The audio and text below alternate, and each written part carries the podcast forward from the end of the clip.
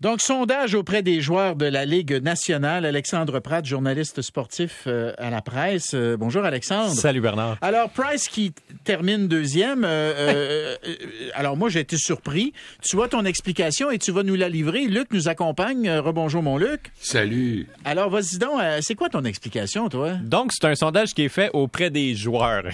Puis, pendant l'année, donc ça n'a pas été fait la semaine dernière nécessairement. ça peut avoir été fait sur toute l'année.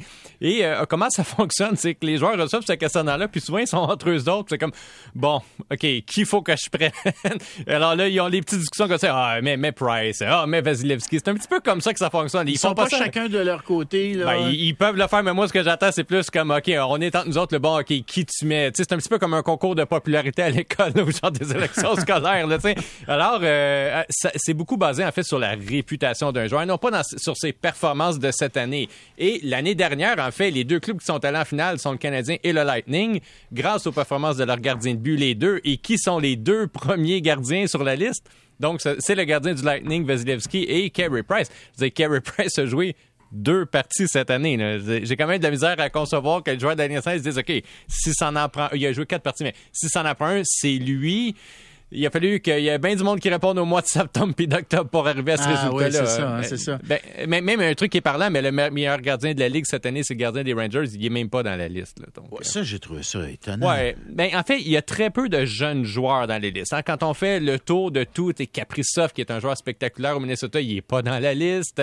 Euh, en fait, il n'y a, presque pas de jeunes. Les plus jeunes, là, on est dans la catégorie McDavid, qui est plus si jeune que ça non plus. ça, ça veut-tu dire que c'est plus les les joueurs euh, expérimentés qui vont voter, puis les jeunes vont peut-être attendre un peu. Ben, les jeunes, je pense, sont quand même un petit peu intimidés là, par les plus vieux. C'est drôle, j'en parlais avec Luc Robitaille cette semaine qui me racontait. Il dit quand je suis arrivé dans la Ligue nationale, j'ai vu Guy Lafleur, j'étais tellement impressionné. Il dit je pense que je l'ai laissé marquer un but. il, y a, quand même une certaine forme de révérence là, envers les bons joueurs. Puis euh, je pense que ça, serait peut-être même un petit peu mal vu dans le milieu de dire que moi je vais y aller pour une recrue là, année ou un joueur de deuxième année. Donc les, les... il y a quand même un, un, une aura un statut autour des vétérans dans la Ligue nationale et il, domine presque toutes les catégories. J'allais dire, euh, McDavid est sorti comme le joueur le plus apte à faire gagner son équipe. Euh, Ovechkin, euh, le tireur le plus dangereux. Sidney Crosby, le joueur le plus complet. Brad Marchand, le joueur que vous détestez le plus affronter, mais que vous aimeriez avoir dans votre équipe. Alors, tu as raison, c'est plutôt des... Patrice Bergeron aussi, il est quelques deuxième, troisième dans des catégories. C'est beaucoup de Patrick Kane pour les deuxièmes meilleurs passeurs. Donc, on parle beaucoup de joueurs qui sont dans la trentaine, puis même pas du bon côté de la trentaine des fois. Là. Euh, Luc, vas-y donc. Ben, moi, je, m'étais constitué une équipe pour m'amuser. Ah. Puis je disais, bon, McDavid, incontournable. Austin Matthews, incontournable. Ovechkin, malgré son âge, demeure pas mal incontournable. Et puis je regardais à la défense, Victor Edman, d'après moi, est un des gars qui peut le plus changer l'allure d'un match à lui seul. Euh, parce qu'il est aussi fort en offensive qu'en défensive. Puis je mettais Roman Yossi et Vassilievski. Penses-tu que j'avais une bonne équipe? Ah, très euh, bonne. Je pense que tu gagnerais la coupe. 365 jeux. Mais même, euh, c'est drôle chez les défenseurs. Yossi a vraiment eu une excellente saison. Clairement meilleure que Edman. Mais encore là, Edman est un vétéran qui a joué en série l'année dernière, qui a gagné la Coupe les deux dernières années.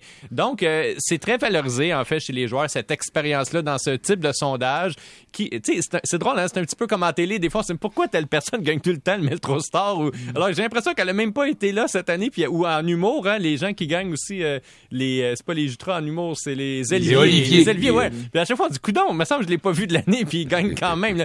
Il, y a, il y a, ce petit côté-là dans ce sondage-là. Bon, la glace, la plus belle glace dans la Ligue nationale, c'est la, glace du Centre Bell. Honnêtement, moi, je salue les, euh, les, personnes qui travaillent sur cette glace-là. C'est formidable, même. On est quand même sur la liste pour notre glace, c'est ça? Oui, oui, oui, Absolument. Non, non, mais l'expertise à Montréal a toujours euh, été reconnue. Puis euh, c'est quand même intéressant parce que, bon, évidemment, il y, a des places où la glace va être moins belle juste à cause des conditions météo. Là, si vous jouez puis il fait 30 dehors tout le temps, c'est plus difficile. Mais tu sais, à Montréal, la, météo, elle bouge beaucoup aussi. Mm. Il pourrait avoir des problèmes, mais il n'y en a pas, tant mieux. Ouais, puis on on gagne par une bonne marge. C'est presque 40% des joueurs qui disent c'est euh, c'est le Centre Bell qui a la meilleure glace. La deuxième place, c'est Edmonton avec seulement 13,7% fait que c'est un gros, gros, gros écart. C'est un écart de, presque 30 points. Bon, euh, changeons de sujet. On est sûr de finir dernier, mon cher Alexandre. Oui. Est-ce que tu t'en réjouis?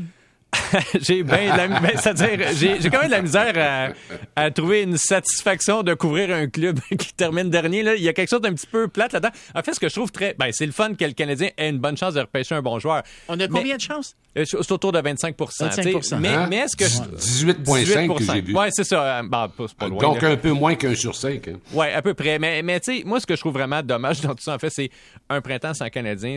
C'est un petit peu plate. Moi, je me souviens, quand j'étais jeune, les séries arrivaient, on sortait les bâtons, il commençait à faire beau, on allait jouer dehors, on avait nos chandails sur le dos. Mm. Il y a un buzz. Puis on le voit même quand c'est la Coupe du monde de soccer. C'est prouvé, là, à Montréal, il y a une étude universitaire qui a été faite là-dessus. Quand c'est la Coupe du monde de soccer, il y a plus de, blessures chez les enfants. Il y a plus d'enfants qui vont à Sainte-Justine parce qu'il y a plus d'enfants qui jouent dehors au soccer. Donc, il y a un kick. Là. Il se passe de quoi quand il y a les séries à Montréal? Les jeunes embarquent. Puis, platement, cette génération-là, mettons, les moins de 20 ans, ils n'ont pas eu tant de belles occasions. Ben, l'année passée, passée ça a été pas mal excitant. C'est ça, exactement. Donc, c'est un petit peu plat de voir que finalement, le Canadien se bat pour la dernière place et non pas pour... Euh, et non pas pour, euh, pour faire un printemps plus joyeux. C'est qui qu'on va recruter, mettons, euh, ben... repêcher si jamais on sort premier? Là? Ben, Shane Wright, qu'on dit? Ouais, ça pourrait être Shane Wright. Euh, c'est un bon joueur, c'est pas un joueur de concession. Là, il changera pas le Canadien l'année prochaine. Moi, j'en ai vu d'autres. Aux Jeux olympiques, j'ai vu deux Slovaques qui sont intéressants d'un grand défenseur qui s'appelle Simon Nemec, qui, qui, est, qui est vraiment impressionnant physiquement, c'est un défenseur mobile. Ça va dépendre des besoins du Canadien. mais, tu sais, Shane Wright, au début de l'année, c'était vraiment le choix unanime unanime, de moins en moins. Mais on, dit que c'est pas une bonne année de repêchage. Non, c'est hein? pas une super bonne année. Honnêtement, j'en ai vu vraiment beaucoup là, des joueurs, notamment aux Olympiques, puis euh, ça n'a pas été particulièrement impressionnant. On serait-tu mieux de l'échanger pour euh, ben. garder celui de l'an prochain? Parce que l'an prochain, ça, ça, promet. Là. Oui, tout à fait. L'année prochaine, on risque d'avoir un des meilleurs repêchages des 20 dernières années, même des 30 dernières années. Une des stratégies que le Canadien pourra faire cette année, c'est peut-être d'essayer d'échanger le premier choix, de descendre un petit peu, puis d'avoir quelque chose d'autre en, échange. Parce que moi, ce qu'on me dit, c'est dans le top 4, 5, 6, oui, Wright est un petit peu meilleur, mais sur le long terme, hmm, il n'y a pas tant. Ben, c'est ça, a pas tant d'écart que ça. Il n'y a pas un joueur que tu dis, ah, lui, c'est Sidney Crosby ou lui, c'est euh, lui, c'est Jack Hughes. On n'est pas dans ce type d'année. On est dans une année où, comme, ouais, tout, le monde est pas mal égal dans le top. Là. Nous aurons l'occasion de s'en reparler. Merci pour ta visite, Alexandre Pratt. Et euh, Luc, je te laisse aller. On se retrouve demain. À demain. Bye. Christian Page qui s'amène, mesdames et messieurs, à ne pas manquer.